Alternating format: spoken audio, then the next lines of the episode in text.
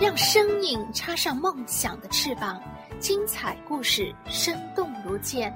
欢迎收听双语亲子时尚圈。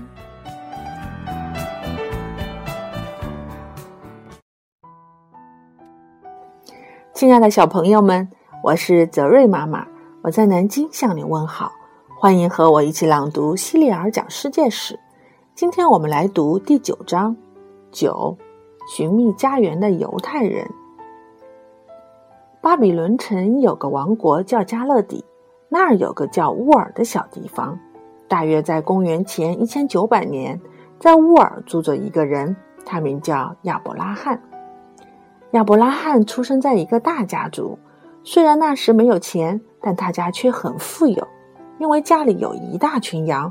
在那个时代，这可是一大笔财富呢。和我们一样，他只信奉一个神灵。而他的邻居巴比伦人则信奉多神教和太阳、月亮、星星这些天体。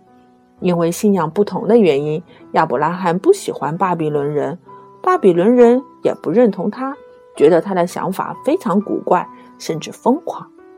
所以，公元前一千九百年左右，亚伯拉罕带着一大家子人，还有他的牲口和羊群，搬到了一个很远的地方。那里靠近地中海，叫做迦南。亚伯拉罕活了很多年，族人很多。他有个孙子叫雅各，雅各还有一个名字更有名，叫做以色列。雅各有个儿子叫约瑟，你也许记得圣经里写的，约瑟穿着色彩鲜艳的衣服，他是雅各最喜欢的儿子。因为这个，他招来了其他几个弟兄的记恨。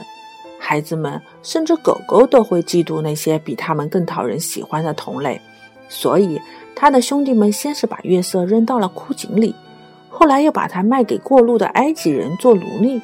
然后他们对父亲雅各说：“月色被野兽吃掉了。”埃及人把月色带到了远方的埃及，离迦南十分遥远。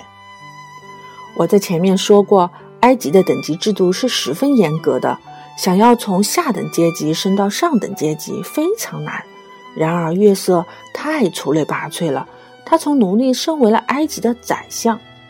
在约瑟执政期间，迦南发生了饥荒，食物都吃完了，而埃及却储备了充足的粮食。所以约瑟那些坏心眼的兄弟们南下到埃及来求救。那时他们认为约瑟可能早就死了。压根儿没想到他会升迁到如此显要的位置，而且正好统治着他们前去要饭的地方。你能想象吗？当他们发现高高在上的宰相居然就是他们计划杀害并最后卖为奴隶的兄弟时，他们是何等的惊讶和羞愧呀！如果月色想要报复他的兄弟们，完全可以让他们饿死，或把他们关进监狱，也可以分文不给。把他们赶回迦南去，不过他并没有这样做。相反，他不但给了他们非常多的食物，还送给他们很多贵重的礼物。然后他让他们回去，把家里所有人都带到埃及来。他还许诺给他们一块叫歌山地的领土，那里没有饥荒，可以过上好日子。他们照做了。大约在公元前一千七百年，以色列和他的子孙们来到了埃及。在歌山地安顿下来，因为都是以色列的子孙，所以他们被称为以色列人。以色列人也就是我们现在所说的犹太人。约瑟死后，埃及的法老们不喜欢这些外族人，待他们很差。从那以后，埃及人就经常欺负犹太人。虽然犹太人祖祖辈辈在埃及生活了大约四百年，却一直被埃及人敌视和奴役。从犹太人最初到埃及算起，大约过了四百多年。自公元前一千七百多年起，过了四百年，也就是在公元前一千三百年左右，拉姆西斯大帝做了埃及的法老。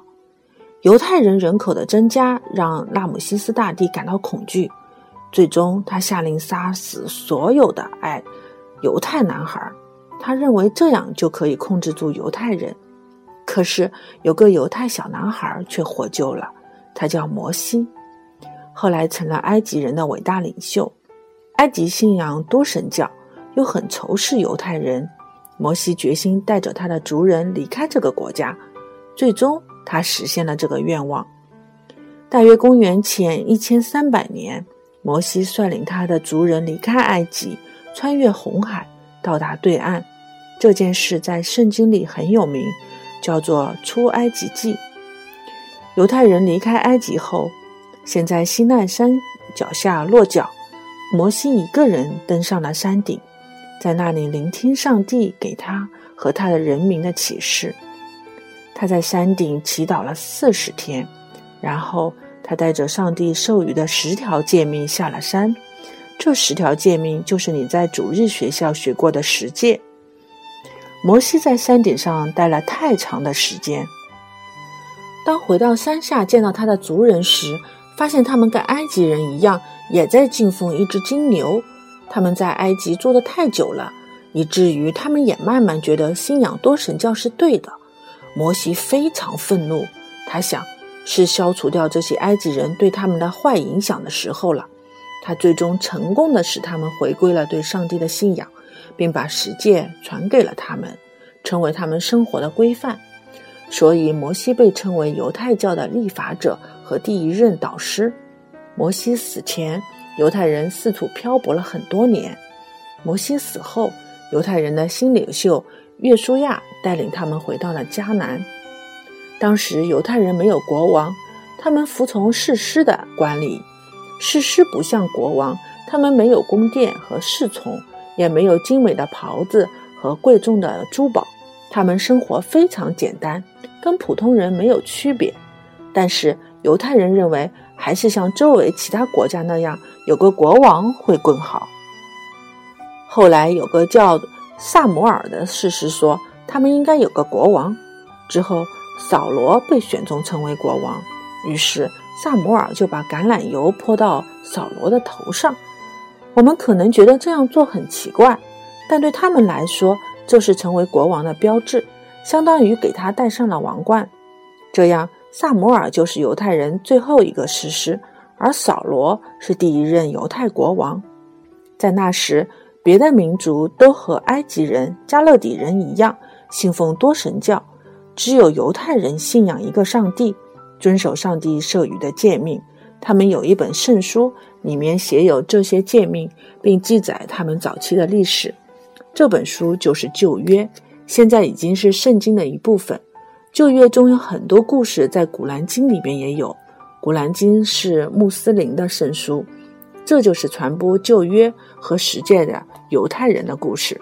下面是他们漂泊的历程：从乌尔到迦南，公元前一千九百年；从迦南到埃及，公元前一千七百年；从埃及重返迦南，公元前一千三百年。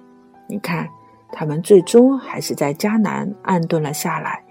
后来，他们把那片土地叫做自己的家园。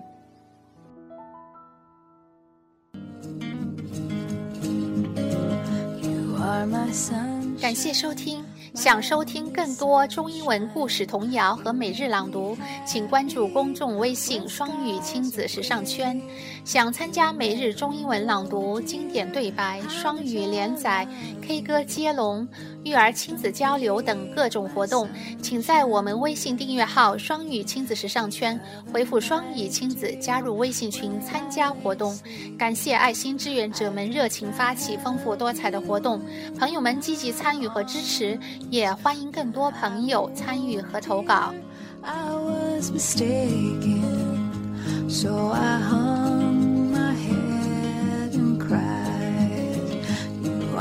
sunshine